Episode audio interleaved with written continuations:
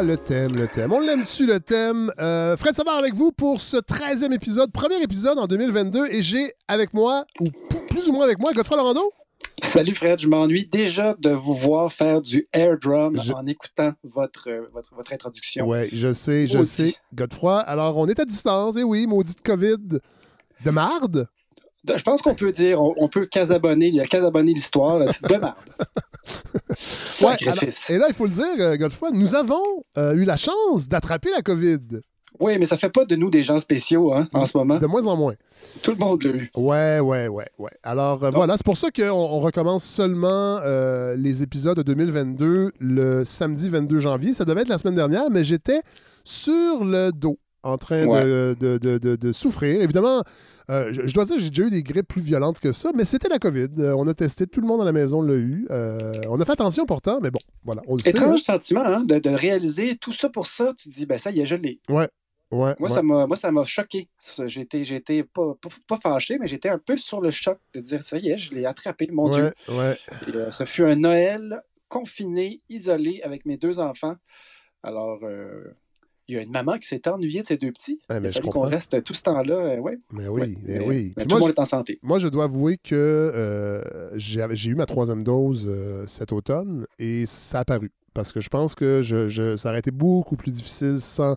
Parce que moi, normalement, quand je fais quand j'ai une grippe, là, ça s'en va direct dans les bronches, dû à mon, mm-hmm. mon passé de fumeur. Et je dis pas que je serais allé à l'hôpital et tout, là, mais je sentais que c'était. En fait, je sentais que c'était sur le bord de dégénérer. Mais le, vaccin a fait le travail, je dois l'avouer. J'étais content, en fait, d'avoir eu mes doses, euh, sincèrement. On pourrait dire, Fred, que vous avez une vision de tout ça. Oui, ouais, effectivement. Parce que si on mettait des chercheurs là-dessus, je ne suis pas certain qu'on pourrait tirer des conclusions. Non, mais c'est mon intuition. C'est bien. On est, dans une époque où le ressenti est ah, extrêmement important. Alors euh, voilà, je suis une, une personne complexe et j'ai un ressenti. Et mon ressenti me disait que j'étais bien content d'avoir été vacciné. Ouais, mais moi, j'ai pas eu ma troisième dose et euh, j'ai surtout ressenti une immense fatigue. Oui. Mais tout ça est arrivé le 24 décembre. Ah, je pense que c'est peut-être la vie qui m'a fatigué plus que la COVID. on ne saura jamais. C'est mon ressenti. Moi, j'ai été chanceux. Ça a été, c'était en fait la semaine dernière. Euh, j'en, sors à peine. Euh, ouais, alors euh, voilà. petit rappel. j'avais dit avant Noël je voulais absolument qu'on atteigne le 75% Je fais un petit mot sur la campagne de financement parce que j'en ai ben pas beaucoup parlé dans les, dernières semaines.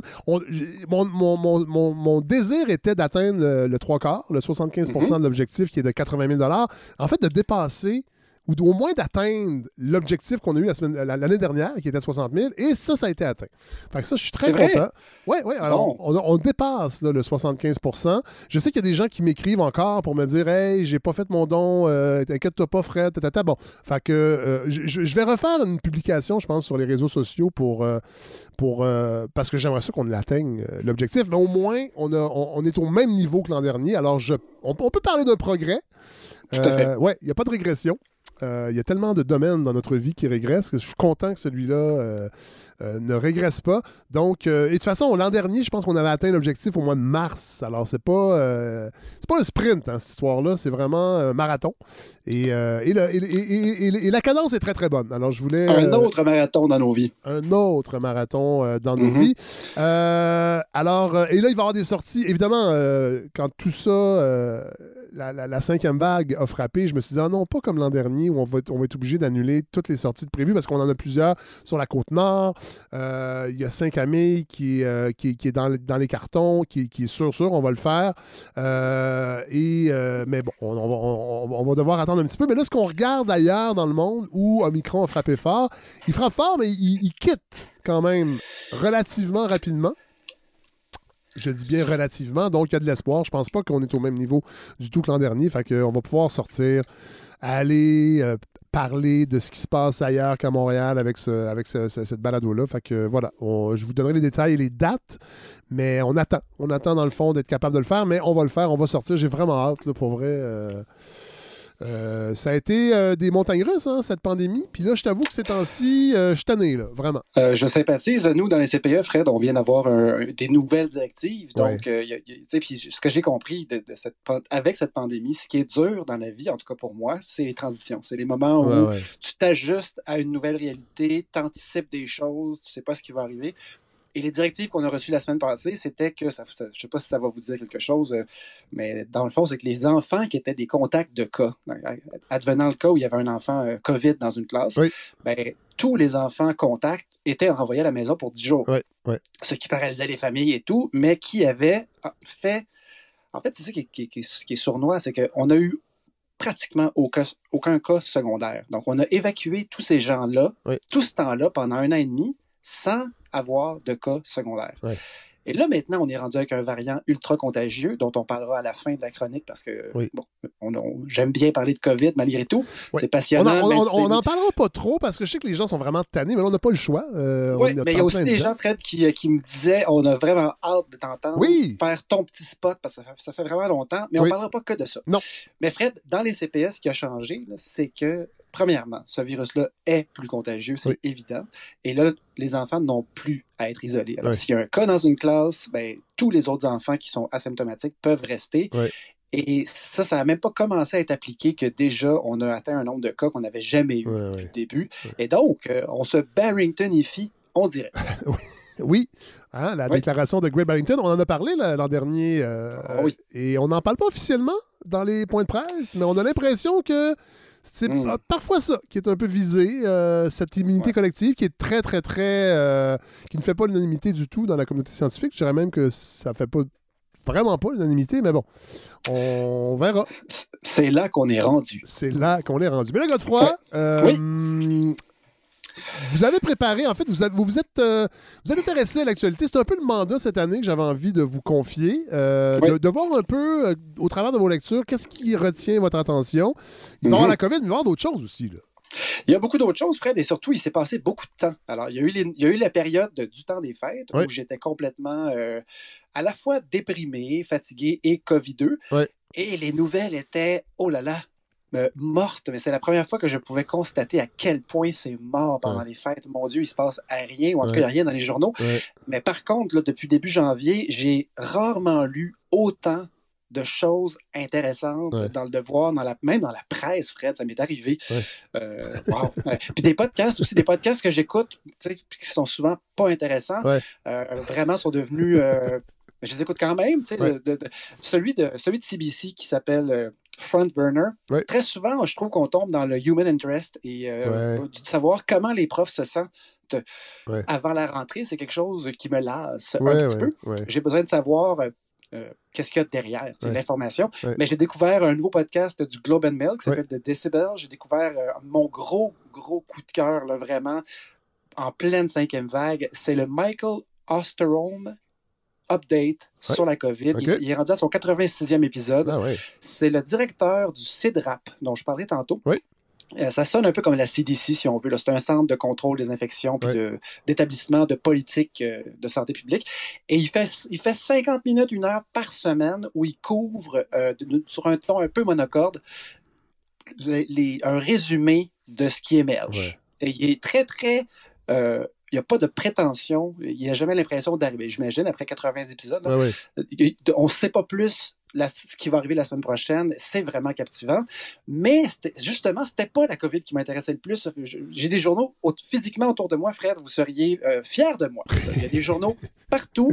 Et c'est pas parce que je ne fais pas de recyclage. Vraiment, j'ai eu beaucoup de plaisir. Puis euh, beaucoup de motivation. J'avais hâte qu'on se parle, vraiment. Mais là, Un pour peu les... déçu qu'on soit à distance, mais euh, voici. Oui, c'est ça. Là, pour euh, les, les, les, quelques épisodes qui vont suivre, j'ai pris la décision, vous savez, j'aime bien euh, inviter des auteurs et des autrices, des essayistes particulièrement, mais là, je trouve que j'avais pas envie de retomber dans ce qu'on a fait l'an dernier à distance, de longues entrevues, fait qu'on va mettre ça un peu sur la glace dans les prochaines semaines, le temps qu'on puisse réinviter ces gens-là euh, physiquement dans la même pièce, euh, ici dans le luxueux studio de la balado, c'est-à-dire le sous-sol de mon appartement. Euh. Et mais là, votre truc de balado, de découverte, on va, vous allez en parler tantôt, mais je veux que la semaine prochaine, vous reveniez nous parler de, de Decibels, entre autres, avec extrait et tout, parce que je pense que ça ferait du bien aux gens aussi d'avoir des suggestions de, de, trucs à écouter dans les prochaines semaines. Et voilà. Alors, mes Fred, par contre, on, commence avec du papier. Oui. Et euh, vous savez que mon journal, euh, c'est le, le, devoir. Oui, vous n'avez pas le choix. Pour des raisons euh, génétiques. Oui, pour des raisons génétiques. On rappelle aux gens que vous êtes le petit-fils d'André Laurando. Exactement. Donc, génétiquement compétent pour parler d'actualité. Tout à fait. Et crédible.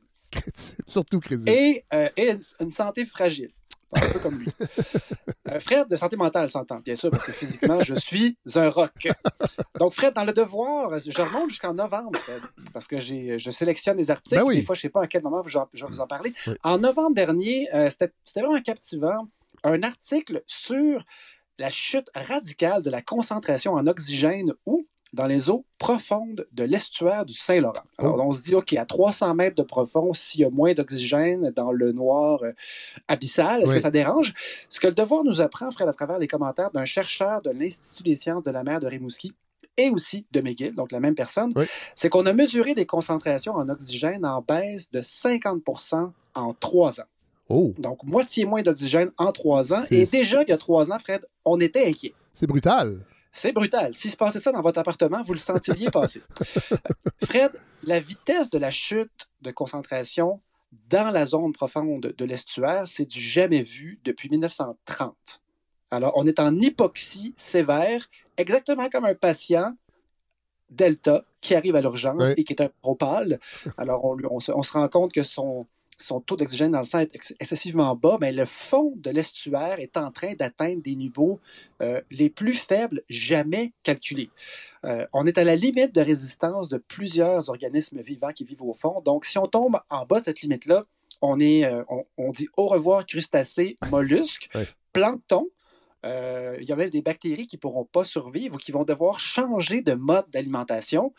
Et donc, si le plancton, Fred, se met à mourir, ben là, toute la chaîne, le plancton, ce sont des minuscules bestioles, mi-crevettes, mi-algues. C'est un, un, autre podcast Fred, que j'ai découvert s'appelle la, la méthode scientifique, qui est un peu la grande sœur des années-lumière, sauf que c'est vraiment excellent. C'est, euh, ça va lentement. Contrairement aux années-lumière, c'est ça que c'est ça que J'ai de la difficulté avec les années-lumière. Pourtant, euh, j'ai aimé ça longtemps, mais là, c'est un sujet, trois intervenants, des experts. Euh, c'est vraiment fantastique, cette émission-là. Et il y avait un 50 minutes, justement, sur le plancton. Notre ami, le plancton. 50 minutes, pas un reportage rigolo, tout le long. Bref, le plancton, avant, on divisait ça en zooplancton d'un côté, phytoplancton de l'autre. Là, vraiment, on se rend compte que c'est un continuum, un peu comme les aérosols. Oui. Alors, toute la chaîne alimentaire, si le plancton se met à mourir, va être affectée, surtout dans des zones où le plancton est présent en quantité phénoménale. Un des endroits les plus riches au monde en vie aquatique, c'est Tadoussac. Ah oui! Alors, les baleines mangent le plancton. Je ben dis les baleines, mais tous les, les, grands cétacés filtreurs. Les baleines mangent le plancton. Et ensuite, les baleines elles-mêmes sont consommées par des bateaux. Des bateaux de touristes. Alors, ultimement, Fred, même les bateaux d'observation de baleines pourraient mourir et ah! disparaître. L'explication fantastique derrière cette baisse de la concentration d'oxygène, qu'est-ce que c'est? C'est là que ça devient vraiment intéressant. C'est que normalement, euh, dans le golfe du Saint-Laurent, donc on est loin de Tadoussac en tabarouette, euh, l'alimentation en eau froide et riche en oxygène se fait par un courant froid du Labrador qui contourne Terre-Neuve puis qui rentre très tranquillement dans le golfe du Saint-Laurent. Mm-hmm. Pendant ce temps-là, lui, le fleuve se vide, évidemment. Il pleut, l'eau coule, puis à cause de la gravité, ça tombe vers le golfe, en passant par l'estuaire. L'eau froide salée descend littéralement au fond de l'océan parce parce qu'elle est plus dense. Elle est plus froide, elle, approche de 4 degrés, c'est-à-dire elle, elle, est plus basse que 4 degrés, pardon, donc elle est plus dense que la glace, par exemple, mais parce qu'elle est salée, plus salée que le reste de l'océan, elle descend vraiment au fond. Elle coule au fond au même titre que euh, faites-vous une vinaigrette, vous allez voir, euh, euh, le vinaigre va aller au fond, c'est la même chose. il n'y a personne pour brasser la vinaigrette de la mer jusqu'à 300 mètres de profond.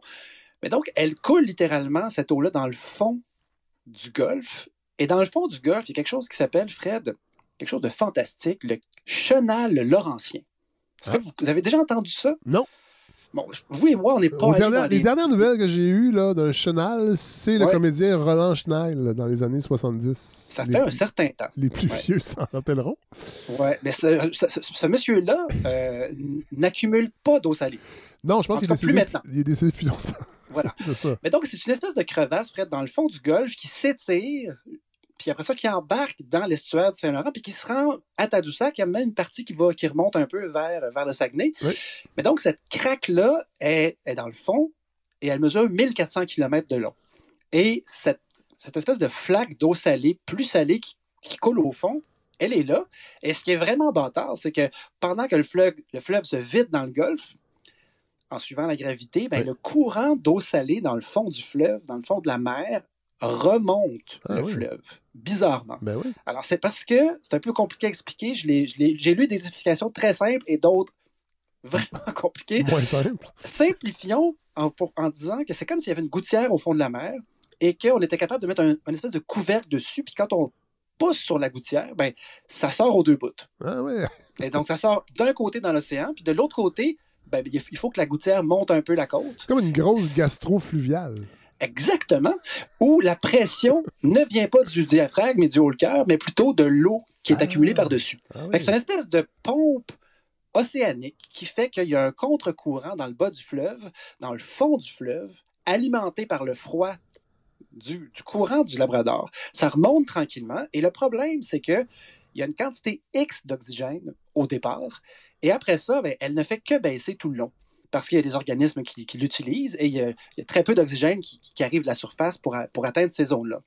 Et quand ce courant-là frappe les hauts fonds à Tadoussac, il remonte et ça, fait ça force un brassage des eaux euh, il y en a quelques-uns comme ça dans des estuaires dans le monde, mais c'est des zones où il y a une richesse marine vraiment incroyable associée au foisonnement de micro-organismes, de plancton et tout ça. Et donc, évidemment, si, si la quantité d'oxygène qui est dans ce courant-là se met à baisser, ben là, le problème, c'est que, euh, comme je vous disais, ce qui va arriver, c'est que les, bactéries qui sont habituées de consommer les restants des algues, etc., qui sont dans le fond de l'eau, vont tout simplement mourir ou encore se mettre à transformer d'autres choses que de l'oxygène et pourraient produire des toxines, du soufre. Et là, euh, ça commence à être un problème parce ben que là, tu as des. Mais, comprenez-vous, Fred, que le problème vient de l'océan Atlantique, mais on pourrait le ressentir à Tadoussac. Et là, on mesure et on, trouve nos pires taux. Et là, c'est vraiment un problème. là, maintenant qu'on comprend à quel point c'est important la température de l'eau dans l'estuaire, ben là, il y a un autre article du Devoir, mais cette fois-ci, cette semaine, du 18, on a mesuré que les trois couches d'eau du fleuve ont enregistré des hausses de température, même la couche la plus profonde, donc incluant celle dans le fameux euh, comédien Chenal. Et si cette couche-là se réchauffe, il y a encore moins d'oxygène dissous à l'intérieur. Et donc, un peu comme l'autre statistique de tantôt, la couche profonde a connu sa pire année depuis 100 ans. Ah et là, il y a des gens dans le monde qui regardent ce qui se passe dans l'estuaire et qui disent Oh, regardez ce qui se passe là-bas qui est totalement terrible et menaçant. Ça pourrait arriver dans notre pays dans 40 ans. Alors, pour on, est, on est cet endroit au monde où ça va pas bien. Alors, pour paraphraser François Legault, on est en avant de la parade. Côté ah! baisse d'oxygène dans le fleuve. Absolument. Oui, malheureusement, c'est une parade où on meurt à la fin. Bonne nouvelle! Bonne nouvelle, Fred. Euh, c'est la fameuse, la fameuse lumière au bout du tunnel qui s'avère finalement être un train. mais donc, euh, on en a parlé souvent ici, Fred, mais euh, comprenez avec juste cet exemple-là à quel point c'est des systèmes complexes. Et là, on se rend compte que la baisse de température d'un courant dans l'Atlantique Nord pourrait avoir des conséquences à Tadoussac. Ben, ça fait juste nous dire à quel point on devrait faire attention quand on joue avec les manettes du, règlement, ah du dérèglement climatique. C'est vraiment, vraiment hyper inquiétant. Quand on pense euh, à la mesure de la température de l'eau ou encore la mesure de l'oxygène. Aussitôt qu'on a quelque chose à mesurer, après ça, on peut comparer d'une fois à l'autre. Et ça, c'est ce que les gestionnaires vont vous dire. Tout ce qui se mesure s'améliore. Oui. Bon, ben, justement, la mesure étalon de quelque chose que notre premier ministre aime beaucoup, la prospérité, c'est le PIB. Oui. N'est-ce pas? Donc, on s'éloigne un peu de, l'oxygène. Oui. Alors, le PIB a ses limites, Fred. Il y a toutes sortes d'absurdités liées au, ben, en fait, ça, mesure, ça, mesure des choses, mais ça, ça, fait en sorte qu'on ne peut pas mesurer autre chose. Et ça, en fait, mm-hmm. ça ne donne pas un portrait. Euh, moi, pour être euh, donateur de l'IRIS, mm-hmm. euh, il en parle souvent du PIB qu'il faudrait changer, en fait, mm-hmm. nos, mesures de prospérité, parce que dans le fond, ça ne, ça ne mesure que l'activité économique avec des chiffres qui sont, qui sont désincarnés par rapport à la réalité humaine derrière ces chiffres-là. Exactement. Le meilleur exemple, c'est par exemple la catastrophe de Mégantic. Oui. Donc, sur le plan humain, ça n'a pas de bon sens. c'est une, catastrophe, euh, troublante, euh, triste, euh, déprimante au maximum. Mais si vous regardez le PIB associé à, cet événement-là, ça a sûrement joué dans la bonne colonne. Bonne nouvelle! Donc, il y a ses limites, il y a toutes sortes d'absurdités.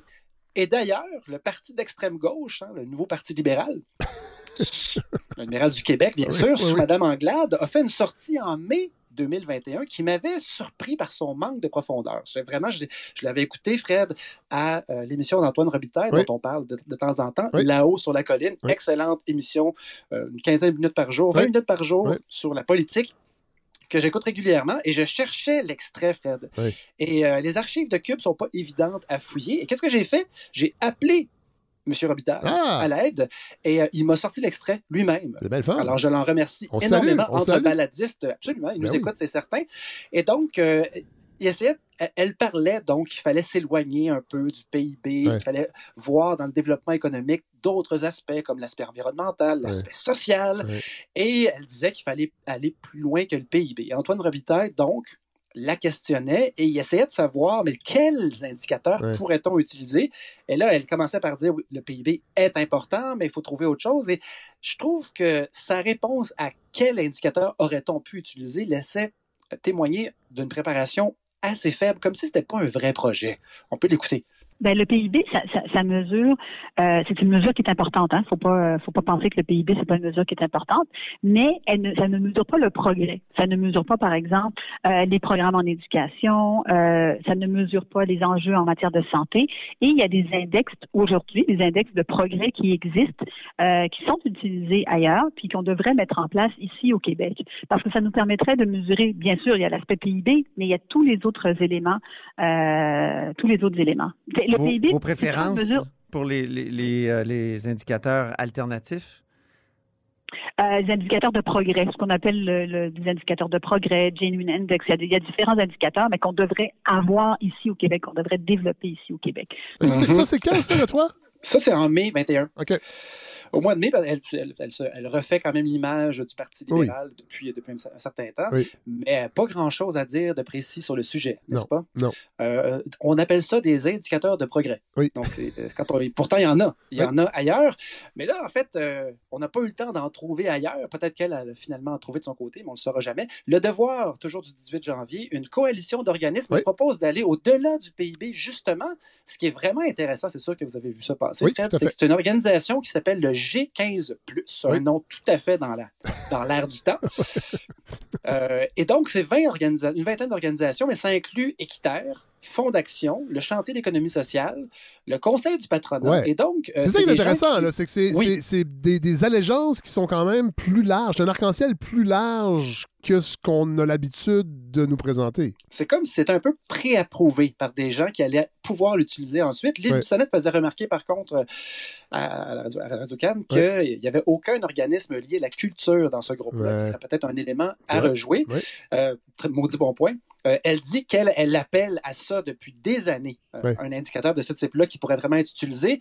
Donc, les indicateurs forment une espèce de tableau de bord. Euh, il y a 51 indicateurs, trois grands thèmes. L'économie, donc là-dedans, qu'est-ce qu'on retrouve? Le PIB, mais par habitant. Ensuite, la qualité des emplois, je vous donne des exemples. Ensuite, du côté social, on évaluerait l'inégalité des revenus, le poids de la culture dans l'économie, donc la culture est là quand même. Côté environnement, c'est un inévitable, donc on parle des émissions de GES, la consommation d'eau potable, on pourrait rajouter la gestion des pandémies, des choses comme ça. Donc, ce serait comme des données solides qui sont tirées de données issues de l'Institut de la statistique du Québec, donc quelque chose de, solide. Et Mme Anglade aurait finalement, maintenant, officiellement, un regroupement d'indicateurs qu'elle pourrait nommer dans une prochaine entrevue. On lui souhaite de, pouvoir le faire. maintenant, on souhaite que cet instrument-là devienne des références. Parce que c'est si ça reste un projet et que personne ne l'utilise, ben, c'est fini, on s'en servira jamais. Mais si on se met à, si ça se met un peu comme l'indice de circularité qui n'existait pas avant et que maintenant on va, on risque de voir de plus en plus, pour voir, par exemple, si une économie euh, est uniquement orientée vers l'extractivisme ou si elle est capable de recycler de plus en plus. Il y a des indices comme ça qui apparaissent. Avez-vous entendu parler, Fred, de l'indice de circularité? Non, mais vous, en avez, vous avez parlé d'économie circulaire à la balado l'an dernier, je crois. Oui, oui, il y a quelques fois, mais l'indice existe, mais on n'en entend pas encore parler. Mais par contre, il faut bien, faut bien le mettre sur la table en premier. Oui et s'arranger pour que euh, ce soit finalement utilisé. Fred, avez-vous, euh, vous êtes dans les médias, vous entendez parler, est-ce que ça a résonné, ça, cette sortie-là? Ben, on a entendu cette semaine, euh, j'ai entendu en fait la même portion à Midi Info avec Lise Bissonnette. Mm-hmm. J'ai vu passer ça dans les médias. Là, après ça, c'est de voir comment les gens en place, les politiciens, les politiciennes vont... Euh, parce qu'il faut accepter, dans le fond, ce changement de paradigme et s'éloigner du PIB comme unique euh, indice de prospérité. Sincèrement, quand on écoute François Legault, on a l'impression que euh, ben, ce, ce, type de politicien issu du monde des affaires, entre autres, note de yeux que pour le PIB. Ça sera, ça sera à voir s'il va, il va être capable d'intégrer en fait ce, nouvel indice euh, euh, dans les politiques à venir. c'est dur à dire, je pense qu'il est trop tôt, mais j'ai l'impression. Oui, voilà. Et moi, en fait, ce que je trouve surtout intéressant, c'est que l'arc-en-ciel d'organisations qui travaillent là-dessus viennent de plusieurs horizons. Ça, je pense que c'est quand même, faut quand même le souligner, c'est intéressant. Oui, tout à fait. Donc, c'est déjà, moi, c'est un élément, tu sais, quand on a des éléments, euh, je dirais, je vois ça comme un outil qui, peut, qui peut vraiment être réutilisé après et qui pourra éventuellement nous faire, encore une fois, un outil de mesure qui va nous permettre de comparer d'une semaine à l'autre, d'un mois à l'autre, où est-ce qu'on s'en va. Et quand quelqu'un pourra dire, hey, notre PIB a rattrapé celui de l'Ontario, mais on est rendu avec euh, je sais pas moi, 35 000 emplois uniquement attribuables à Amazon dans un entrepôt euh, à Ville-la-Salle, quelqu'un pourrait dire attendez, il y a un autre, un autre indicateur qu'on pourrait consulter et qu'on finira par connaître. Donc, euh, élément intéressant. parlant d'Amazon, est-ce que vous savez-vous la, proportion du commerce en ligne au Québec qui est accaparé par Amazon? J'ai su ça, j'ai su ça aujourd'hui et j'étais euh, flabbergasté. OK. La proportion du commerce en ligne accaparé par Amazon, ça doit être vraiment 85% Non, non, non, c'est moins que ça quand même. Mais c'est 41 41% C'est quand même beaucoup. Tout ce, que je, tout ce que je vois, les boîtes des compagnies, c'est du C'est Amazon. Oui. Mais c'est beaucoup, mais certain. C'est énorme. Mais j'aurais pensé que c'était plus. Un jour, il n'y aura qu'un seul endroit où acheter des choses, ce sera Amazon. Oui, ou le métavers. Et ce jour-là, sera un jour triste. Absolument. Oui. Fred, parlant de jour triste, nous vivons ensemble les conséquences de la cinquième vague. Oui. On, ne s'y attendait pas.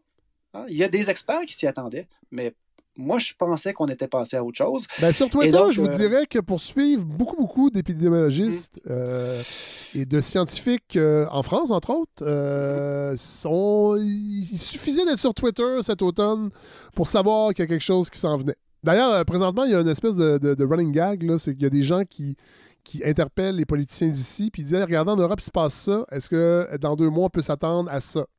Parce que la tendance veut que, dans le fond, on, est à la traîne euh, de ce qui se fait en Europe, côté COVID, en tout cas pour les infections, les, les, cinquième et peut-être même sixième vagues. Alors, oui, je pense mm-hmm. que on, peut. On espérait, en tout cas, Fred. C'est ça qui se passe. On espérait. Euh, Fred, je m'inspire particulièrement pour cette partie de, la chronique du fameux Osterholm Update dont je parlais tantôt. Euh, c'est un podcast que je découvre, que j'ai découvert dans le temps des fêtes. Vraiment une mine d'informations euh, assez consensuelle. Donc, mais par contre, il peut se permettre, lui, lui c'est un, c'est un, un, détective épidémiologiste ah qui est le directeur du Center for Infectious Disease Research and Policy, donc le CIDRAP, attaché à l'Université du Minnesota. J'ai fouillé un peu pour voir s'il était financé là, par, euh, par, qui? Par les frères Koch.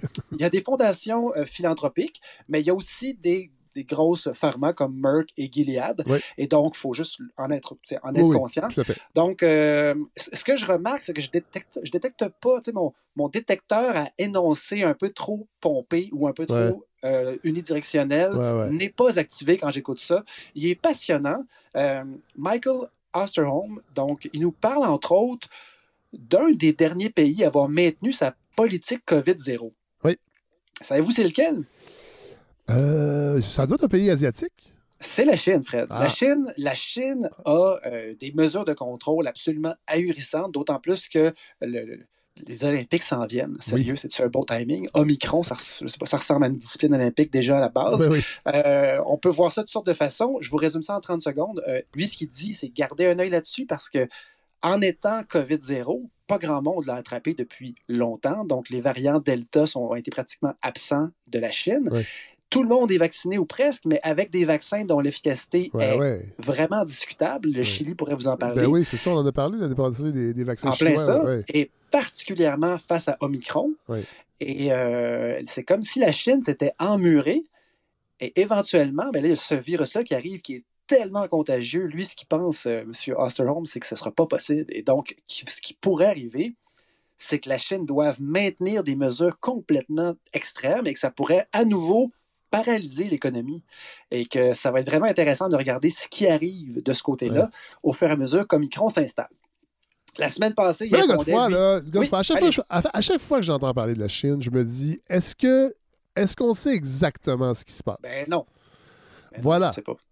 Mais on sait, Fred, une chose qu'on sait, c'est que quand il ferme une ville, il la ferme. Oui. On ne saura pas combien de fausses couches ont eu lieu à cause de ça. C'est une dictature. On ne saura pas.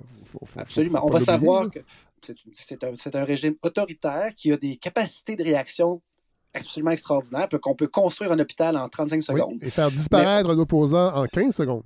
Oui, ou fermer un journal en quelques minutes. Oui.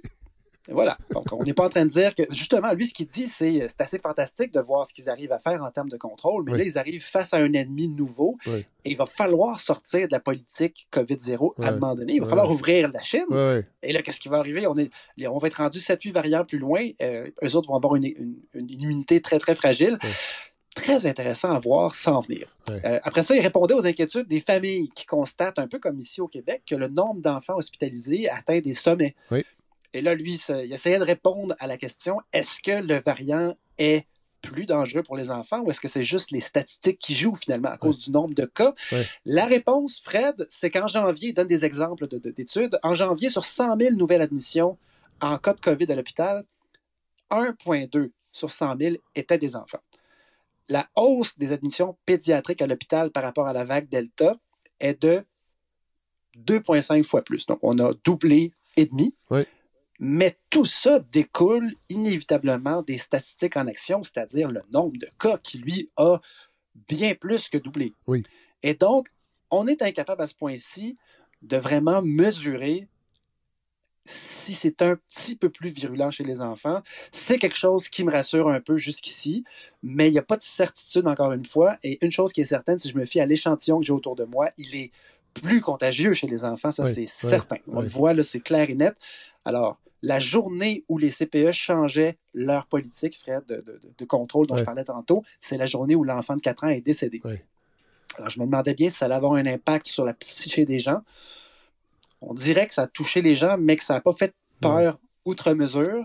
Et quand j'écoute ce monsieur, je me dis, bon, OK, d'accord, euh, j'ai pas le temps, moi, de lire toutes les études qui sortent, et c'est son travail. Et donc, ça semble être relativement sécurisant sur le plan de la petite enfance, qui sont, on le rappelle, ceux qui ne sont pas vaccinés, les 0,5 ans. Mais non, voilà. Et même s'ils voulaient être vaccinés, pour l'instant, ils ne peuvent pas.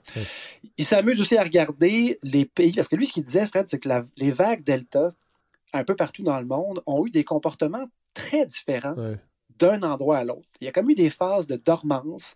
Le Brésil attendait une phase Delta violente parce que les autres ont passé au cash plusieurs fois. Et euh, la vague Delta n'a pas eu lieu.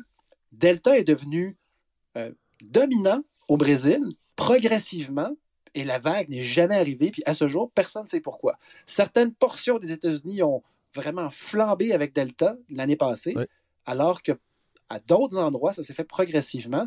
Omicron semble être beaucoup plus uniforme dans son application partout dans le monde. Partout où ça rentre, à part la Chine pour l'instant, puis comme vous dites, les chiffres sont assez douteux, ça monte en flèche, on atteint des sommets. Vous disiez que ça retombait vite.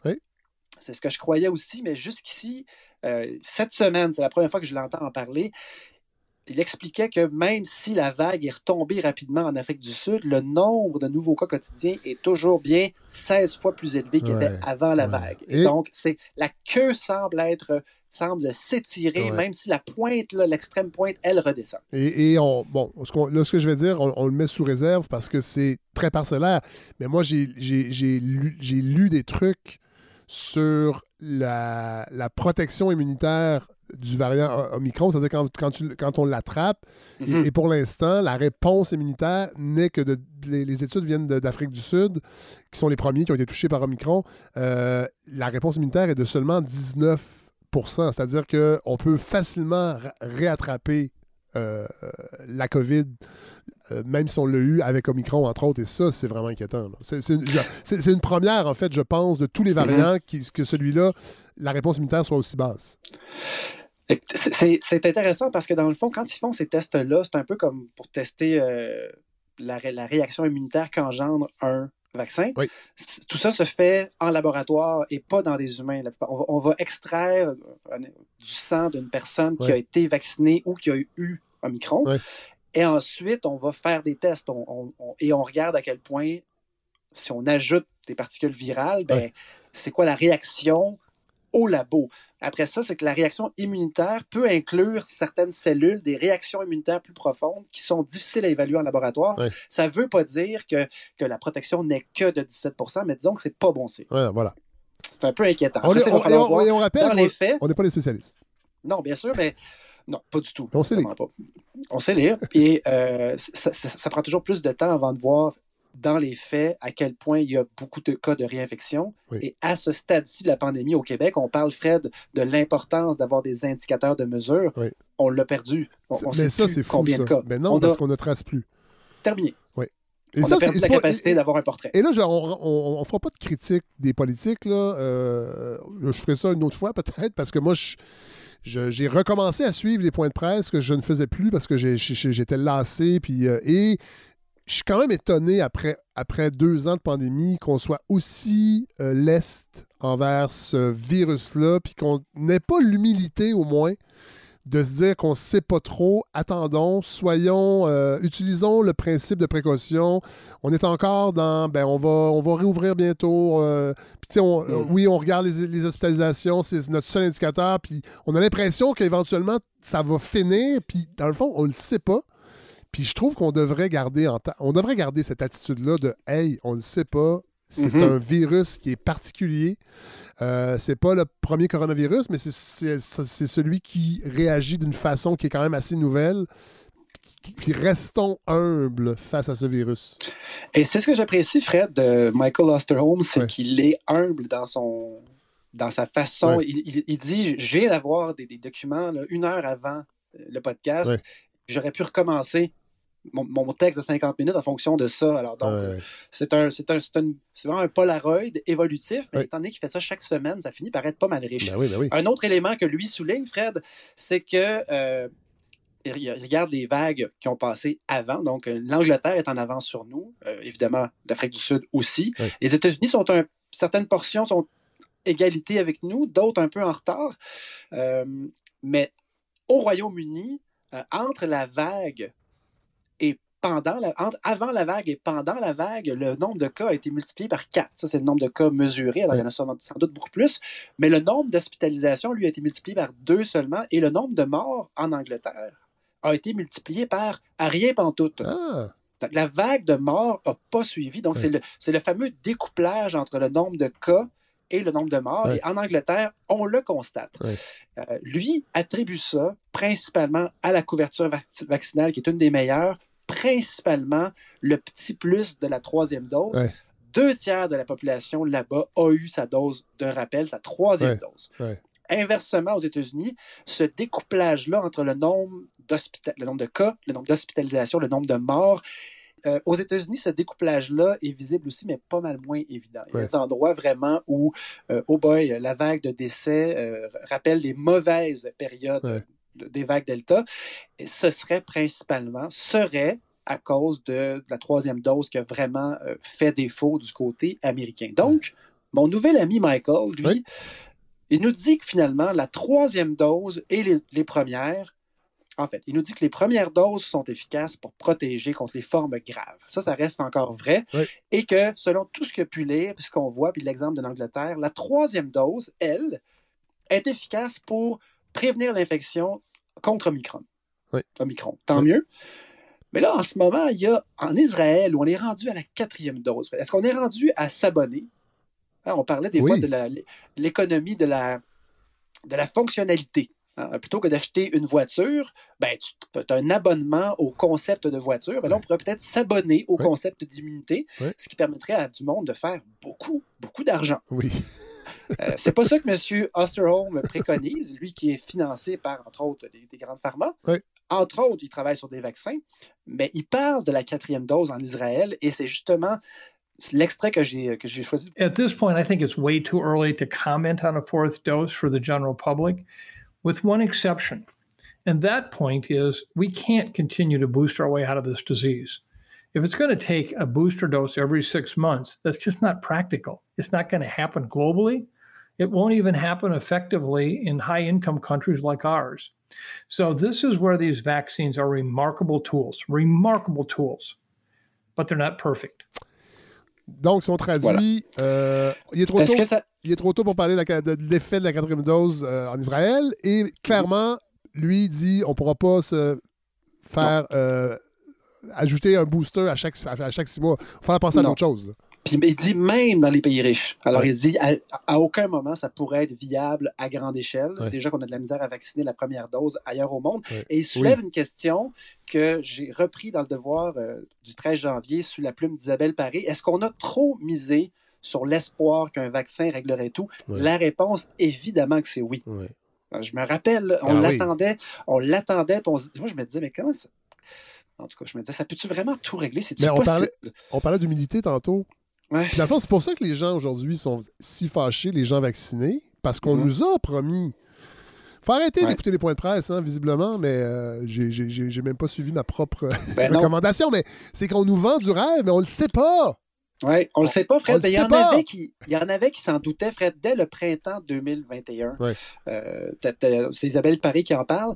Dans The Lancet, il y a des experts qui avaient prévenu que les, les vaccins ne suffiraient pas à vaincre la pandémie. Il fallait fallait s'attendre à de fortes probabilités que des variants surgissent. Ce que ça voulait dire, c'était qu'il fallait maintenir certaines mesures ciblées les maintenir en place en assumant qu'il allait avoir des surprises et qu'il allait falloir réagir rapidement. Ce qu'on n'a pas fait L'OMS, mais non. Ben, ben, on a fermé les centres. Des pays, on a... Oui, non, je sais, mais les... je ne suis pas l'actualité de tous les pays exactement. Puis moi, ben, j'ai une certaine emprise sur ce qui se fait ici parce qu'on peut commenter, on peut en parler ici, mais ben quand, quand, ils ont commencé à fermer les, les, centres de dépistage cet automne, il y a plein de gens. Mm-hmm des spécialistes qui disaient ben non, faut pas faire ça. Faut pas faire ça parce que là, s'il arrive une nouvelle vague, on va se faire avoir et on est en plein dedans. Il faut arrêter de, de, croire les politiciens qui nous disent on pouvait pas voir ça venir puis on a été surpris. Vous n'avez pas été surpris, vous n'avez pas fait attention. Nuance. Mm-hmm. Exactement. Puis euh, ça, va rejoindre ma conclusion tantôt, Fred. Mais ce que ça voulait dire, tout ça, c'est que maintenir les mesures en place, il aurait fallu le faire. Et l'OMS en a rajouté récemment cette fois-ci. On ne parle pas de, genre de printemps 2021. Tout récemment, l'OMS disait l'abonnement aux doses de rappel, c'est une solution qui est non durable. Donc, on rejoint un peu ce que notre ami disait. Alors, les premières doses sont une protection contre les formes graves. OK, on est d'accord.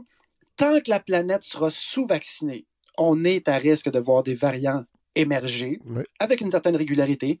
OK, on a intégré cette donnée-là. Sans doute que la recherche visant des vaccins multivalents, donc plus généraux, ce serait intéressant.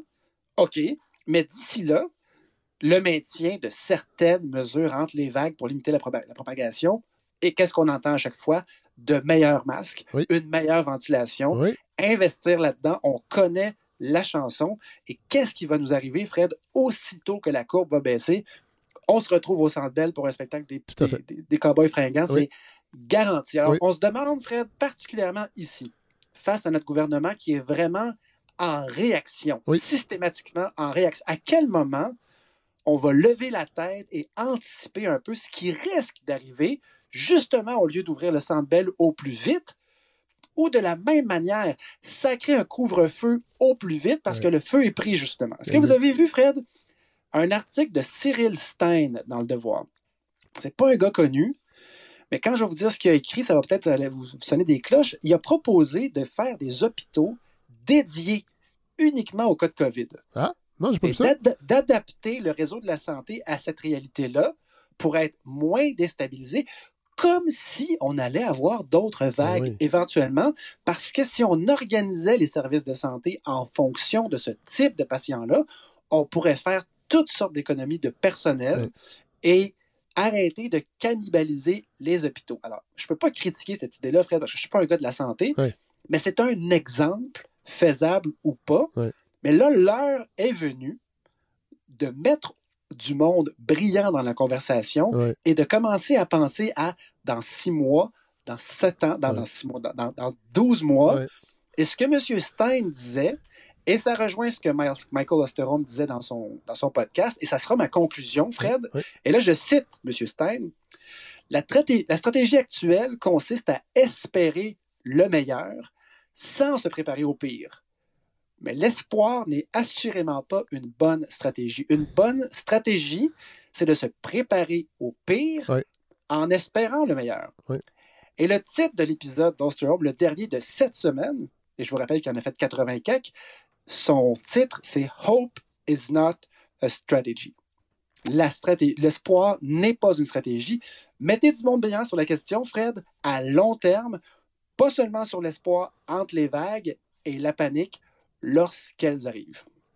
moi, je suggère qu'on euh, engage euh, ma mère, qui a toujours été très bonne pour me dire Ouais, mais qu'est-ce que tu vas faire après?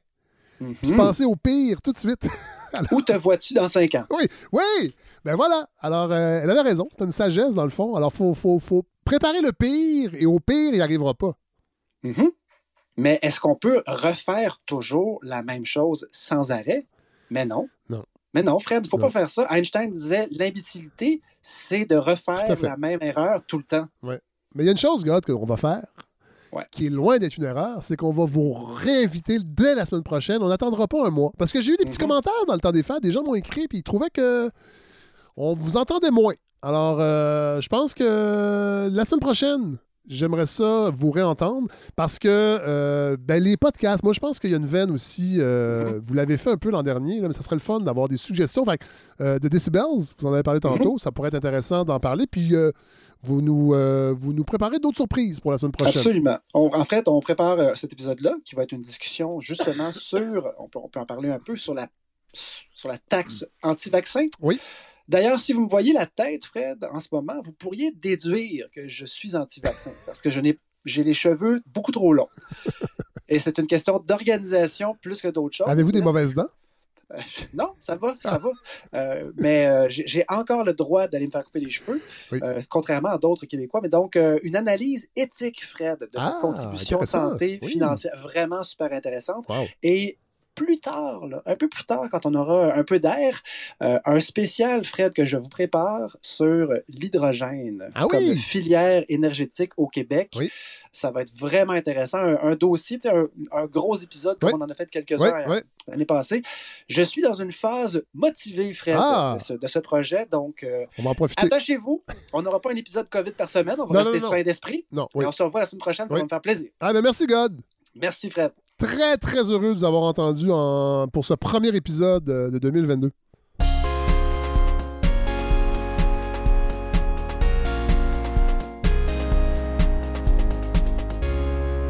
Alors, c'est avec beaucoup, beaucoup de plaisir que je retrouve euh, Mathieu Bellil. Bonjour. Bonjour, Fred, ça va? Ouais, ça va très bien. Les gens ne sont pas conscients, mais juste avant d'entrer en onde, on était dans de grosses discussions très animées. Ben je, commence à me fâcher, mais là, c'est, euh, vous avez eu euh, votre dose de vaccin Oui, j'ai ma troisième dose. Ah, c'est peut-être ça qui vous fait divaguer un peu. Clairement, je suis devenu un peu agressif.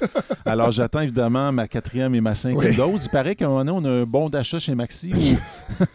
j'ai très hâte. Mais l'OMS dit que non. Là. À un moment donné, il va falloir penser à autre chose que des doses supplémentaires de vaccin. Hein? Mais euh, on vous retrouve évidemment pour 2022. On est content. vous êtes ben, rendu à la presse, il paraît? Ouais, je, vais faire un petit texte de réflexion tous les, mois. Ouais, je vais essayer de. Ouais. Je suis content, content que la balado propulse des, ah, talents comme ça. Euh, avant de me rencontrer, vous n'étiez rien. Je n'étais rien. et voilà maintenant que je suis. Grâce à Fred. Merci, Fred. Non, on fait des blagues. Euh, évidemment, on fait des blagues. Non, mais je veux aussi qu'on parle de l'inconvénient. Parce que l'an dernier, je me disais, ce serait le fun qu'à la balado, on parle plus des revues qui sont publiées au Québec. Il y en a plusieurs depuis longtemps.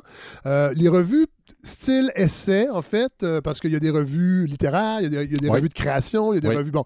Euh, mais tu sais, je pense à, Lettres québécois, je pense à euh, la revue Argument, Relations, à la limite Liberté et L'Inconvénient, qui est une revue. Parlez-nous, parce que vous êtes impliqué directement. Parlez-nous pour les gens qui seraient peut-être moins familiers avec cet univers-là de la revue. il y en a beaucoup au Québec quand même et des revues de qualité. Oui, absolument. Alors, L'Inconvénient, ça fait une vingtaine d'années que ça existe. Puis, le nom vient d'une peut-être de notre esprit un petit peu, euh, euh, un peu mélange d'humour, de philosophie. On aime ça, regarder les inconvénients, de, de, de, dire, ben, OK, c'est un peu plus compliqué. Hein? L'inconvénient, c'est toujours ce qui rend les choses un peu plus compliquées qu'on l'avait pensé. Et donc, on cultive ce, regard-là, qui peut être parfois un peu humoristique ou ironique, parfois qui est simplement euh, un regard juste franc sur les choses. On n'essaie pas de, se cacher le réel. Là, il y a quatre numéros par année? Quatre numéros par année. Il y a toujours un dossier thématique critiques. On a des chroniques cinéma, séries télé, beaucoup de critiques de littérature, effectivement, musique, jazz. alors, puis, ben, c'est ça. Puis à chaque numéro, ben, on propose un nouveau contenu, une nouvelle une nouvelle proposition de, de, thématiques. Euh, par exemple, je sais pas moi, euh, dans les derniers mois, on a eu un numéro sur les changements climatiques.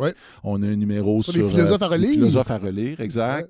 Euh, puis là, ben, on vient juste de faire paraître un nouveau numéro, numéro 87, qui s'appelle L'ironique sagesse de Serge Bouchard. Ah oui. Bouchard, Fred, ben, évidemment, je pense que tout le monde a pleuré hein, le ben décès de Serge Bouchard. Ben Serge Bouchard, pourquoi on fait un numéro sur, sur lui? Ben, il a été 12 ans chroniqueur ah à la revue. Euh, ça a été un chroniqueur absolument remarquable. Ben Moi, je me suis permis d'ailleurs dans un assez long éditorial de, faire un peu, rendre un peu hommage à, ce grand écrivain. On ne dit pas assez à quel point c'est un grand écrivain. Il y a vraiment, une plume, il y, avait un don pour les. En fait, on s'est beaucoup arrêté aux communicateurs radio, oui. aux vulgarisateurs, oui. Euh, anthropologique, si on pourrait dire, mais c'est vrai que c'est un écrivain. Au personnage. Oui, oui, Je pense que le personnage est, indissociable de l'œuvre, mais, mais, mais il y a une œuvre majeure. Écrite. Ah ben oui. Puis tu sais, c'est quand même... Puis ça commence dans, des années 90 avec euh, le moineau domestique. il commence avec des propositions étonnantes. Alors là-dedans, on a réuni des gens qui étaient des lecteurs, des proches, euh, par exemple Jean-Philippe Plot, euh, Marie-Michel Giguère, euh, Jérémy McEwen, qui ont travaillé avec lui à la radio, Marc Fortier, qui a, été un peu un éditeur, qui ont gagné d'ailleurs le, prix du gouverneur général, tous les deux, pour le livre sur les, les, les, Ouais, c'est ça, j'allais dire les camions, mais. c'est ça. En fait, c'est sa thèse de doctorat. C'est ça, exactement, qui a été. Ah bon, on a d'autres témoignages de Jean Désy, qui est aussi un spécialiste de la nordicité. Lucie Dufresne. Euh, Pascal Monpetit, qui fait un très beau texte. Ah oui. Oui, et Rick Bédard aussi, qui est venu récemment à la balado, qui fait un beau texte ben euh, sur l'œuvre. Donc, euh, ça, donne, ça donne vraiment un beau numéro que j'encourage les gens à, se procurer. Dans les librairies? Il est dans les librairies. on peut le commander facilement en ligne. Faites vite parce qu'il part vite. Oui, hein? Euh, oui, oui, ça part vite. on est surpris. là. Euh, on voulait, d'ailleurs, on, s'était dit, on va en tirer plus, mais présentement, les imprimeries nous disent, on est désolé. Ah, c'est à cause d'Adèle? On a trop de. c'est comme, les vinyles, c'est à cause d'Adèle. Tout, est à cause d'Adèle. c'est ça. Adèle retarde énormément le groupe. c'est ça. Bon, là, on va parler aussi de retard. On va, on va, on va peut-être rester dans le domaine du retard. Oui, oui, oui. Avec votre chronique euh, de, cette semaine. Oui, Fred, aujourd'hui, je vais vous parler de, de la langue et euh, du monde des affaires. On a beaucoup oh. parlé de la langue, euh, on a parlé des études, on parle beaucoup de la langue d'affichage, de la langue dans les commerces. Je vais parler du monde des affaires, puis je vais me permettre de dire que je dédie cette chronique à un monsieur que je, pour qui j'ai eu beaucoup de respect. Michel Nadeau, ah, oui. Euh, qui est un ancien journaliste ah économique, je pense qu'il a travaillé au Devoir, qui a aussi travaillé à la Caisse de dépôt, qui a dirigé... à la radio aussi, on entendait la radio. On entendait beaucoup à la radio. Il a dirigé l'Institut sur la gouvernance des, des grandes entreprises. Euh, Nado, qui était aussi un abonné de l'inconvénient. Hein? Ah! et qui avait eu, bon, il y a eu des bons mots même pour, euh, pour mes livres. Euh, ah, bon, OK. Ben non, mais là, écoutez, je, joue franc jeu, Fred. Je joue franc jeu. Il est mort, hélas, en octobre dernier, au jeune âge de 74 ans, des suites d'un cancer foudroyant. Et pourquoi je dédie ma chronique à, à Nadeau, Michel Nadeau? Parce que Nado s'est battu toute sa vie pour deux choses. Il s'est battu pour donner un peu de morale au monde des affaires, hein, un peu d'éthique. Euh, L'Institut sur la gouvernance qu'il dirigeait, c'était ça. Hein, c'était souvent de comment avoir des entreprises qui sont euh, redevables à la société. Et c'est aussi quelqu'un qui s'est battu pour qu'il soit possible de faire des affaires en français. Ah et là, je sais, j'essaie de toucher une corde sensible, et c'est par exprès parce que je pars avec, euh, je pars avec euh, euh, deux prises contre moi, Fred, je sais. je sais que la langue, bon, la langue, là, pour bien des gens, entre autres dans la gauche, bon chic, bon genre, que je connais et que je fréquente et que peut-être vous aussi. la langue est un sujet délicat, un ah peu suspect. En fait, la hein? langue a changé.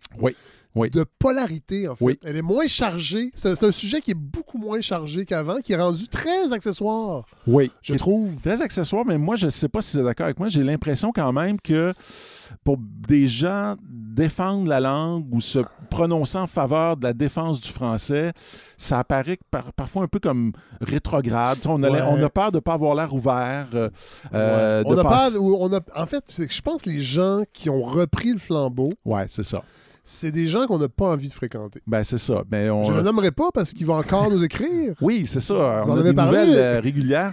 Euh, mais on a, disons-le, hein, on a peur de passer pour identitaire, hein, ce qui est une chose un peu terrible. Euh, mais pendant ce temps-là, Fred, il faut quand même noter qu'à Montréal, 52% des diplômes préuniversitaires collégiaux se donnent en anglais présentement. que McGill et Dawson s'agrandissent. Que Concordia vient de dépasser l'UCAM en nombre d'étudiants. Euh, alors que, alors que, moi, quand j'étais jeune. Ouais. ça, ça fait longtemps. Quand j'avais 25 ans, hey boy! aller à Concordia, c'était pire qu'aller à l'UQAM. C'était comme le, c'était le fond du baril universitaire. Pour vrai? Ouais, ça, je ne savais pas. Oui. OK. Et pas parce que c'était anglophone, c'était une mauvaise université. OK. On n'allait pas à Concordia. Mais là, euh, c'est. Là, c'est rendu Lucam. Ben oui, puis malheureusement. Puis bon, le deuxième prise contre moi, euh, ben, je veux parler aussi du monde des affaires. Puis ça aussi, je sais que euh, pour certains intellectuels, hein, Burke, hein, c'est sale, le capitalisme. moi, j'avais l'impression que les choses ont changé depuis la Sun Life. Ouais. Depuis la Brink. tu sais, les, grands, les grands épisodes euh, nationaliste, en fait, j'ai l'impression qu'il y a eu un, progrès sur la présence du français dans le milieu des affaires. OK. Ben, on va, on va regarder ben ça ben ensemble. on va regarder ça ensemble. Ça fait un moment que je voulais en parler et je me suis dit, ben cette semaine, c'est la, il y a eu la fameuse nomination. hein, on, comment, comment l'oublier du nouveau directeur général du Canadien, euh, euh, Kent Hughes. Oui. Je, non, je veux quand même... Oui, c'est ça. Un Montréalais. Un Québécois. Il est né, un hein? Québécois, oui. Alors, non, là, je veux que ça soit clair pour tout le monde. Je ne déchirerai pas euh, ah, ma chemise à carreaux euh, et ma ceinture fléchée à propos du choix d'un anglophone, disons, au poste de directeur général de l'équipe. Même si, je l'avoue, quand j'ai entendu le nom Kent Hughes, euh, j'ai eu une sorte de petit frisson. Je me suis dit, euh, euh, est-ce que est-ce qu'il parle français? Vous, connaissez-vous Fred non. Kent Hughes? Non. Non, hein, bon. Alors, je ne m'intéresse plus vraiment au hockey. Mais je, ben, me, je, me, suis intéressé à la polémique entourant sa nomination. Ouais, c'est ça. J'ai eu honte un petit peu. Ouais, hein. Qu'on remette en question la québécitude d'un gars né à Montréal qui parle français? Oui, c'est ça. Alors, je comprends. Euh, euh, on sait qu'il étudié. Écoutez, quand même, il, il à, il est né à Montréal. Il, a, joué au hockey pour le lac Saint-Louis, je pense, dans, l'ouest de l'île. Il a étudié au cégep de Saint-Laurent. Voilà. OK, quand même. Oui. Quand même, moi, je trouve ça. Il a probablement fumé de la drogue s'il a étudié au Cégep de Saint-Laurent. c'est ça. C'était le Concordia de l'époque ou non? Alors, et puis, il a été un agent. C'était un agent ben de joueur de, des grands joueurs québécois comme Vincent Le Cavalier, Patrice Bergeron, Christopher euh, Letan. Je ne sais pas si on dit Letan ou Letan. Letan. Bon. Alors, Hughes, bon. Moi, j'ai entendu des bonnes choses. J'ai écouté euh, les radios sportives. Ouais. Je suis un ancien euh, gros fan de hockey. Là, je me, je me j'ai gardé mon intérêt pour le sport, pour la NFL, mais j'étais curieux. Et il paraît que c'est une bonne tête de hockey. Oui, en même temps, c'est sûr que moi, j'ai toujours un peu une réserve quand j'écoute les journalistes sportifs parce qu'ils sont presque payés des fois par le ah, Canadien. Oui, oui, oui. Et puis, euh, ils peuvent pas, tous, mais ils, ne sont pas tous, je te dirais que c'est tous indépendants. Attendez, je te dirais que c'est temps-ci, je trouve que les journalistes sportifs sont plus critiques envers le Canadien que les journalistes envers la CAQ. Ça, ça va être un dossier à creuser. Oui, oui, tout à fait. Ça va être à creuser parce qu'on avait des discussions tout à l'heure qui étaient assez animées. Bon, bon quand même, là, calmons-nous aussi. Là, Yo, c'est quand même un gars du West Island qui vit à Boston depuis de nombreuses années, qui a été embauché par un unilingue anglophone et américain. Oui. Euh, disons, pour paraphraser le slogan du Petit Québec, qu'il n'y a pas beaucoup de nous autres là-dedans. Le Petit Québec qui hein? est fabriqué en Ontario. Hein. Oui, c'est ça. Alors, je ne sais pas si... C'est ça? Ben, c'est vrai, ça? Oui, oui, c'est vrai. C'est encore vrai. Ben, ça a peut-être changé, mais pendant longtemps, il était fabriqué en Ontario. OK, parce que moi, je me rappelle des, des, des parodies de Rock et Belles Oreilles où on voyait des, des, des British là, distingués qui mangeaient du Petit Québec. Qui, non, non, mais il était longtemps fabriqué en Ontario, puis il n'était pas fabriqué sur le bord de la 40 à Montréal. OK. Qui je pense que c'est le Cheese Whiz qui est fabriqué là, mais il y a sûrement un auditeur de la balado qui travaille chez Kraft. Une, cette chose molle et informe. Hein, avec beaucoup plus de whiz que de cheese. c'est ça. Bon, alors je ne sais pas si Kent Hughes est vraiment branché sur l'amateur du Saguenay ou de Trois-Rivières, qui au plus profond de lui-même. Honnêtement, j'en doute un peu, mais ça a l'air d'un bon Jack. On dit qu'il est très compétent, vous l'avez vous-même entendu. Euh, et je dirais, parce que moi j'ai écouté sa conférence de presse d'hier, je lui décerne la note de passage euh, serré, mais quand même. La note de passage pour son premier oral de français, qui était donné hein, devant euh, un auditoire en délire. On peut écouter un petit ben oui. Je veux remercier les partisans pour leur accueil dans la grande famille des Canadiens. Merci aussi à tous les médias pour leur message d'appui. Euh, c'est drôle, j'écoute euh, Ken News et je trouve ça moins épais que Dominique Ducharme. Oui, c'est ça. Hein? Ben, c'est toujours un peu le même charabia, même mélange. Mais là, au euh, moins, lui, c'est pas c'est sa deuxième langue, au moins. Alors que Dominique Ducharme, parfois, on a l'impression que c'est sa troisième langue, le français. c'est ça. Non, mais c'est. moi, j'écoute, j'adore écouter le comédien Daniel Savoie. son personnage de Patrice Lemieux. il fait ses, points de presse les lendemains de match sont toujours absolument. C'est fou quand même, hein? Comment ça nous rend nerveux d'avoir une équipe de hockey. Comment une équipe de hockey va traiter cette question de la langue. On peut y voir une sorte d'obsession mal placée. Après tout, c'est juste du hockey. Euh, je pense plutôt que cette inquiétude-là, l'espèce de soupir de soulagement aussi qu'on a poussé quand on a vu que le gars était capable de parler français, ça dit quelque chose de notre situation de faiblesse au Québec par rapport à nos symboles. Euh, nos symboles, ou en tout cas les symboles qui sont censés nous représenter. Je pense à Ottawa, par exemple, où on a quand même une gouverneure générale qui ne parle pas un mot de français, à, des ministres du, on les oublie, mais beaucoup de ministres du gouvernement de Justin Trudeau ne parlent pas français non plus. Et à Québec, le ministre de la CAQ délégué au retour euh, des Nordiques, euh, Éric Girard, euh, vient de se faire dire par Gary Bettman No, but no thanks. C'est-à-dire, il n'y aura pas d'équipe de la Ligue nationale à Québec dans un avenir approché. Et là, on est à Montréal. Puis on est pendu aux lèvres des deux Jeff, Jeff Molson et Jeff Gorton, dans l'espoir qu'ils ne trahissent pas trop, du moins pas trop vite, l'héritage de Serge Savard et Ronald Corré. je suis très fier de ma, je suis fier de ma référence, ben ben honnêtement. Bon, disons que euh, quand la nouvelle responsable des coms du Canadien, euh, l'ancienne journaliste Chantal Maccabé, va s'asseoir avec Kent Hughes et les deux Jeff, quelque chose me dit que la langue de travail ne sera pas le français. Évidemment. Euh, d'ailleurs, c'est un modèle qui fonctionne assez bien dans l'entreprise québécoise, la grande entreprise québécoise qui, je vais vous, vous révéler aujourd'hui, est largement dominé encore par l'anglais. Oh! Des patrons anglophones nomment un francophone aux communications. Oui. Idéalement une femme. Comme ça, on satisfait à la fois les indigènes du coin et on donne un gage de progressisme. Et puis, on continue de gérer les affaires en anglais. Exactement comme à Air Canada. Oui. Et notre cher et sympathique Michael Rousseau, le big boss unilingue, qui, je le rappelle, a été dans les points de presse défendu par une responsable des coms appelée à parler français à sa place. On peut réécouter euh, Michael Rousseau ne pas répondre aux journalistes de TVA? Comment fait-on pour vivre à, Montréal pendant plus de 14 ans et, parler euh, un français qui est très approximatif? I, can you redo that in English? Because I, I want to make sure I understand your question before I, respond to it. Je préfère que votre euh, attaché traduise. Je pense qu'il a adressé la question de la langue un petit peu plus tôt aussi dans son allocution. Alors, si on peut passer à d'autres questions. How can you live in Montreal without speaking French? Is it easy?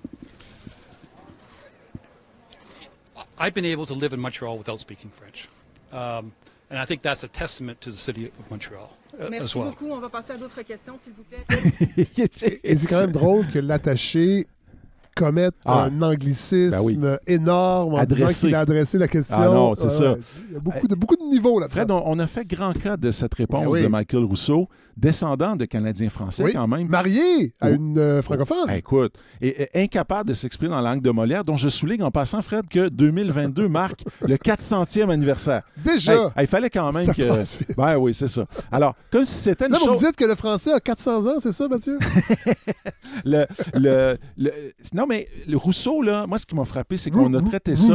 Rousseau. Comme si c'était une chose inhabituelle une anomalie. Alors qu'en vérité, ce qui s'est passé avec Michael Rousseau se passe de plus en plus souvent dans ce grand et beau pays, sans même qu'on le remarque.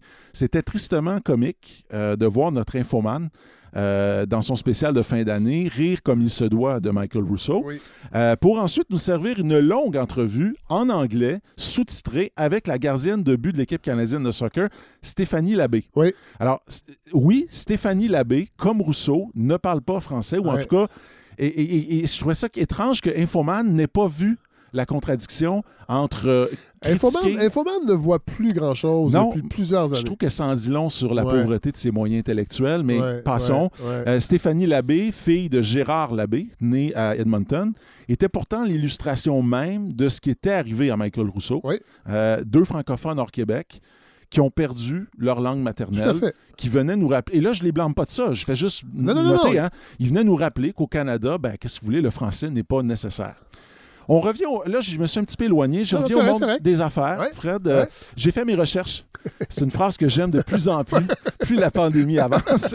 C'est le cas de le dire parce que décidément, Fred, ici même au Québec, sur le sujet qui m'occupe aujourd'hui, j'ai l'impression qu'il n'y a pas grand monde qui se donne la peine de creuser. On a crié, on s'est indigné euh, à propos de Michael Rousseau. Ben, en fait, on ne veut pas vraiment voir les choses en face parce que ce que j'ai trouvé n'est pas beau.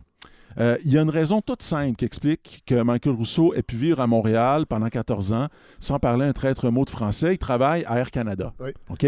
Euh, oui. Oui, le siège social d'Air Canada est à Montréal.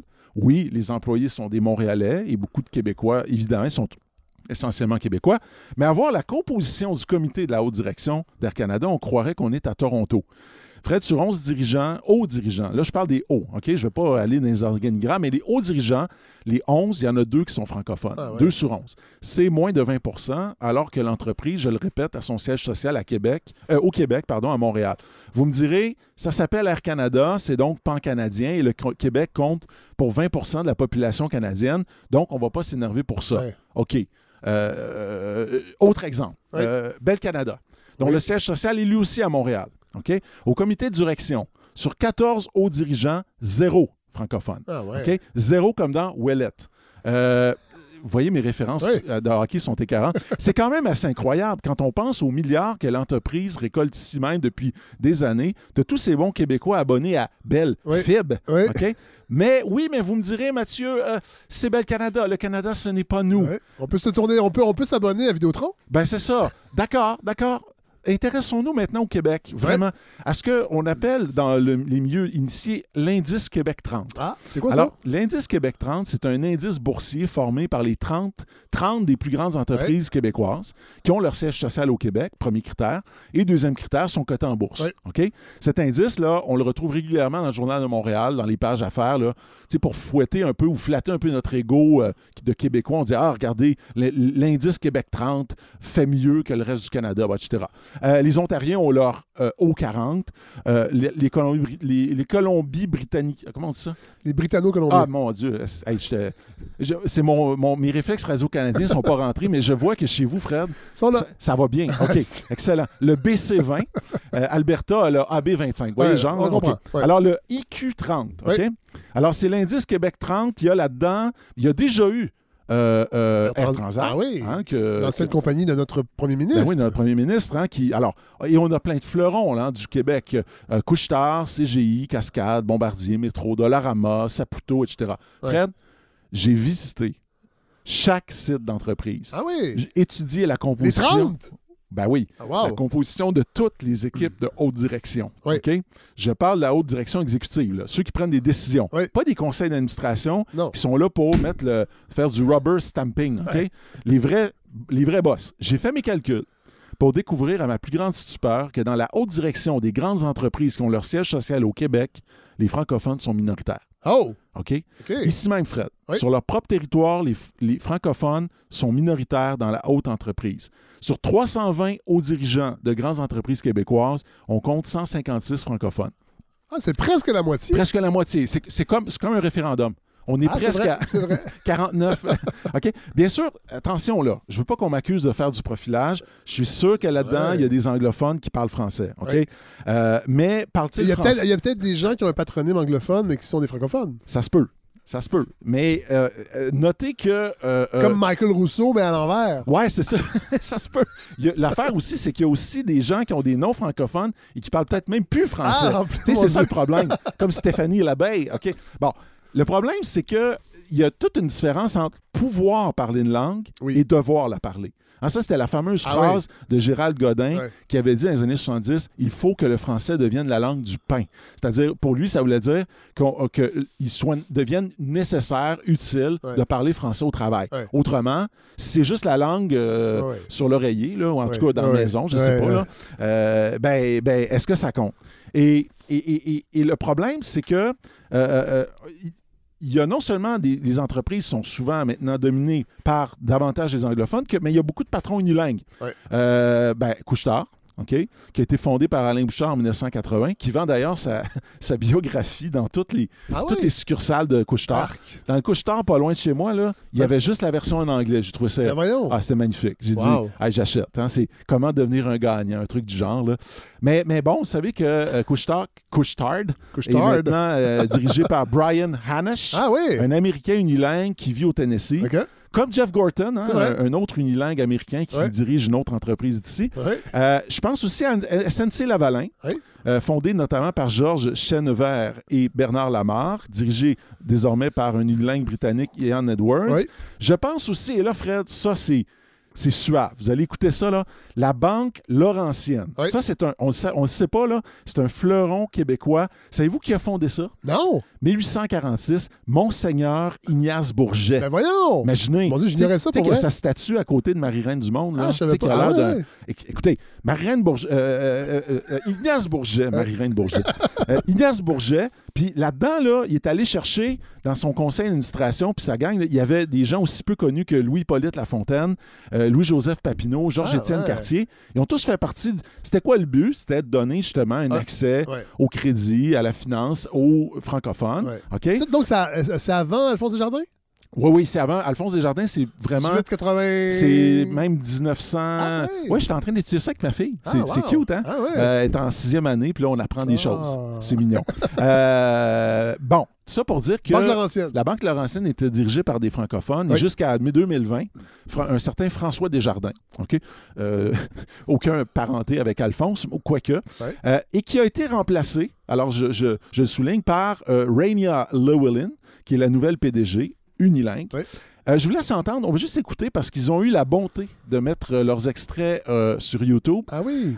on va écouter le début d'une réunion de, des actionnaires ok, en 2021. Vous voyez à quoi ça ressemble? Par ma présentation en tant que président du conseil d'administration. Merci et bonne réunion. Good morning. Bonjour à tous. Bienvenue. Welcome to this annual general meeting of Laurentian Bank that we are holding virtually for the second year. We all look forward to meeting in person next year. OK, ça c'est Michael Mueller, le président du conseil d'administration, qui parle un français absolument remarquable, on l'a noté, qui ferait honneur à Ignace Bourget ah et à Molière. Maintenant, on écoute Renia Llewellyn, la PDG. Et maintenant, un mot de notre présidente. Bonjour à tous. Good morning, everyone. Je suis très heureuse de m'adresser à vous aujourd'hui. It's an honor to be here with you. OK. Alors là, on a eu le français. on a eu le français, ça va être ça? C'est ça. Ça va être ça. Si je veux être vraiment honnête, là, aurait fallu, Fred, que je vous propose d'écouter un dernier extrait qui dure 10 secondes où elle parle à la fin en français pendant 10 ah, secondes. Elle lit une phrase. Bien sûr, là, Fred, tout va pas mal au Québec. OK? Euh, euh, du chemin a été fait depuis la lointaine époque du maître chez nous de, de Jean Lesage qu'on les aime ou pas, hein, parce qu'on peut ne pas les aimer. Il y a des, encore des vrais fleurons du Québécois comme Québécois, Banque nationale, euh, Industrielle Alliance, Cascade, ouais. Bon, il y a encore des entreprises, il y a des comités de direction majoritairement francophones. Mais il y a aussi beaucoup de gros joueurs où les francophones sont marginalisés ou totalement absents. Ce que je viens de vous décrire de la Banque Laurentienne, c'est comme un virage. Tout à coup, c'est comme ça a disparu. tout à coup, comme ça, l'espace d'une direction, fini. Euh, euh, je vous donne des exemples de d'autres entreprises qui sont dans l'indice Québec 30. Banque Royale. Je ne savais pas que c'était là, mais bon. 0 sur 9. OK? Pas de francophone. Banque de Montréal. 0 sur 12. Ah, eux sont, sont, sont, à Toronto maintenant, la Banque de Montréal. Officiellement, ils sont dans l'indice Québec 30. Euh, parce que le siège social de la Banque de Montréal est à Toronto. Je pas euh, ils sont en tout cas, ils sont dans l'indice Québec 30. Il faudrait, vérifier, faudrait vérifier. 0 sur 12. Dollarama, 0 sur 5. Domtar, 1 sur 9. Rio Tito Alcan, 0 sur 9. Dorel, 0 sur 9. Stella Jones, 2 sur 20. Télésat, ah entreprise qui conçoit des satellites au Québec et qui vient d'obtenir 400 millions du gouvernement Legault, 0 sur 9. Ah SNC Lavalin sur le boulevard René Lévesque, 2 sur 13. Et tiens, tiens, Molson Coors, 0 ah sur 8. OK? Aucun francophone parmi les hauts dirigeants. mais eux, ils ont fusionné quand ils ont fusionné avec Coors c'est toutes les vraies décisions se prennent aux États-Unis. Là. Ouais, c'est partagé quand même. C'est partagé. je, euh, Moi, je pense que c'est des, je, pense que c'est des sièges sociaux fantoches. Oui, ouais, je suis d'accord avec vous, mais vous trouvez pour, pas Pour garder un accès aux subventions. Vous trouvez pas quand même qu'il y a un pattern qui ben se oui, dessine ben oui, dans ce que je décris ben oui. Vous dites peut-être, oui, mais nous sommes ouverts. C'est pour ça. Parce qu'on est des gens ouverts. Et euh, probablement que de l'autre côté, là, euh, le Canada, c'est le pays d'ouverture. Non, à Toronto, malheureusement, on ne rend pas l'appareil. Ford Canada, zéro. GM Canada, zéro. Pfizer, zéro. Home Depot Canada, zéro. Banque Scotia, zéro. Canadien Pacifique, zéro. Et même notre bon Canadian Tire, hein, hein, avec la voix de Jacques euh, Fauteux, hein, qui. Canadian Tire. Hein, c'est comme le Zéro! Vous avez remarqué, c'est comme le hip-hop. Hein? La beauté du franglais, les, artistes anglophones, ils n'ont pas compris comment c'est beau hein. de mettre du français, mais c'est juste les. Non, non. Mais là, tu sais, c'est drôle, là, mais moi, ça, tout ça, là, quand je vois ça, je pense à l'ancien patron du Canadien national, Donald Gordon, dans les ah années 60, qui ben disait euh, tant que je serai président du Canadien national, il n'y aura pas de vice-président du CN. Ils sont pas bons. Canadien français. Ils sont pas bons, ils ne comprennent pas. OK? Moi, je me dis qu'il y a bien des gens dans le monde des affaires québécois qui semblent penser un peu ça. Euh, ils diront pas, n'en déplaise à Mitch Garber, Thomas Mulcair ou Robert Liebman, les faits parlent plus fort que les déclarations d'intention. Dans les faits, euh, les francophones sont encore tenus beaucoup à l'écart, malheureusement, des postes de haute direction des grandes entreprises sur leur territoire même. OK? Puis plus comme. Euh, euh, plus comme en 1960. Oui. OK? C'est vrai, mais quand même pas mal. Assez pour nous inquiéter parce que ce qu'on remarque aussi, OK, c'est que euh, dans la, présence francophone dans les grandes entreprises, la propriété francophone sont en déclin. Ça se passe. Mais ça, attendez, vous faites vos recherches. Allez-y, là, parce que j'ai peut-être quelque chose à ajouter. Je vais vous donner des exemples. OK? Rona, vous vous rappelez de ça, racheté par Lowe's. Qu'est-ce qu'on a fait avec les 20 dirigeants québécois renvoyés? C'est en train d'arriver à Couchetard. L'équipe de direction de Couchetard, Fred, tu sais, le dépanneur, y a-tu quelque chose de plus euh, euh, petite vie euh, québécoise? Ben, c'est deux sur neuf. Sauf que. OK? Puis, non, mais attendez, Mathieu. Couchetard, là, si vous êtes un amateur. En fait, si vous êtes quelqu'un qui avait des actions ou qui. Eh, mais c'est pas un modèle, là. Alain Bouchard, c'est une personne extrêmement. Moi, je boycotte ah oui, ben depuis des années. Moi, je pas que le vrai dépanneur, pour moi, c'est le petit dépanneur à côté de chez nous. avec vous. Je suis d'accord avec vous. Moi, je, là, je sais pas de dire que tous ces gens-là sont bons et gentils. Non, non, je comprends. Mais j'essaie quand même de dégager quelque chose. Il y a des symboles.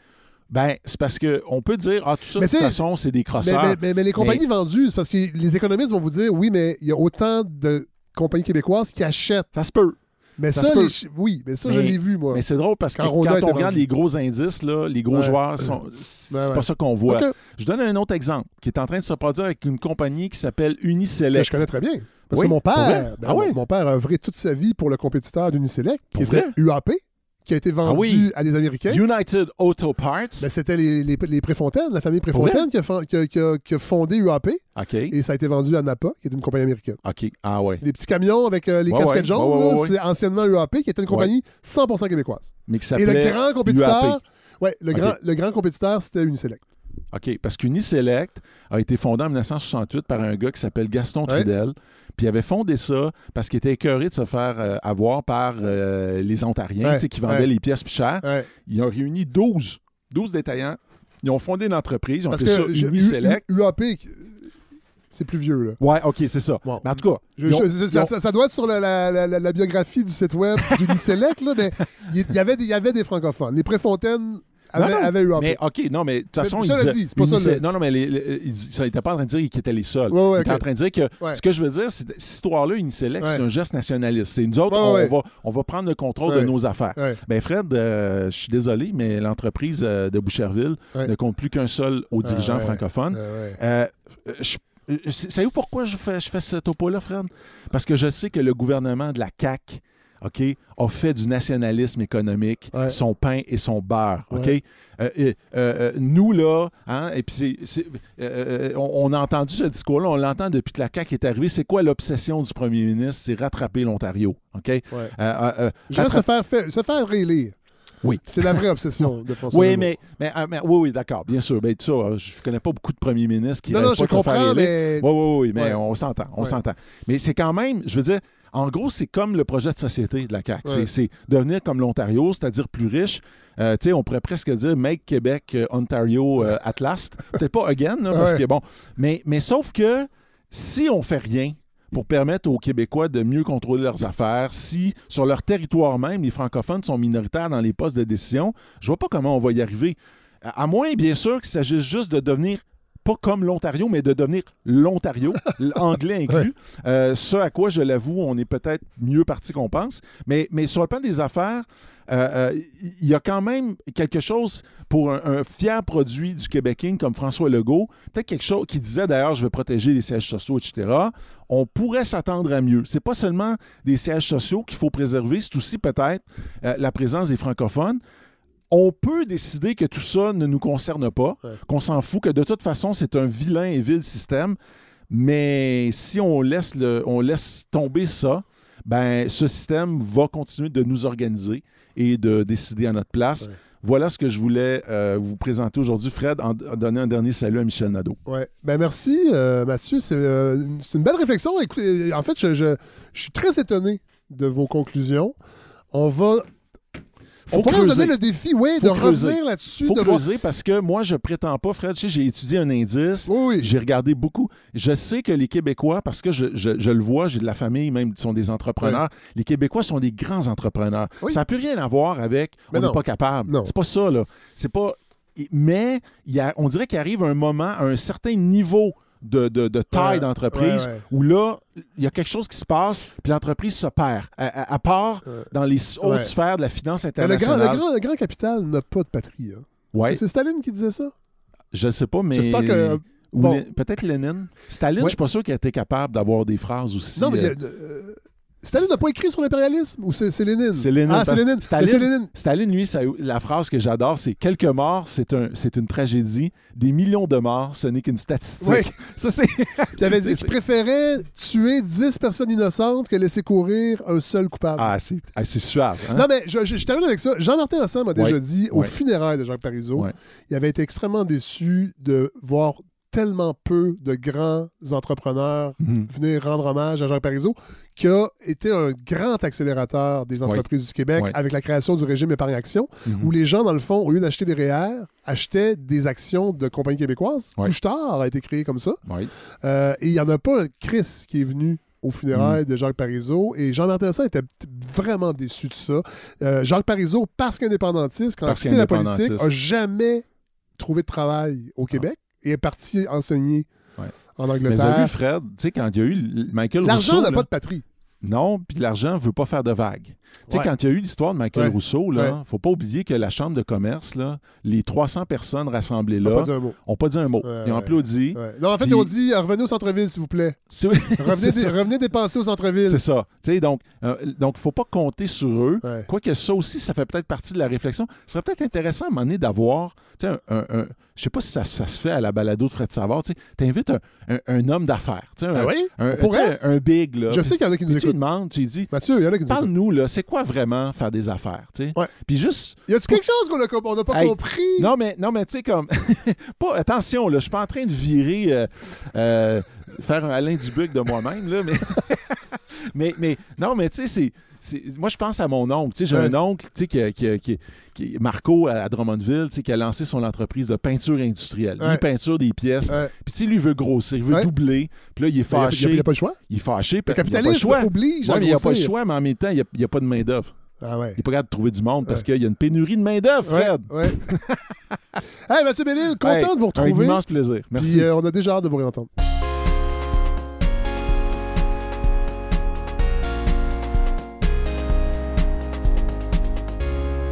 Alors c'est sur cette note que se termine ce premier épisode 2022 de la balado, 13e de la saison 4. Il y en aura, j'espère, une quarantaine. C'est ce qui est prévu, mais avec la pandémie, on ne sait jamais. Euh, ouais, j'avoue que je J'ai hâte, euh, j'ai hâte de retrouver une vie normale ne serait-ce que pour la balado, parce que c'est plus difficile euh, de réorganiser euh, ben, les effectifs, euh, je pense à Marie-Gabrielle Ménard, qui est notre nouvelle chroniqueuse art visuel, danse, ben, les shows. On était sur une lancée cet automne. Ben là, tout est, tout est, tout est sur pause.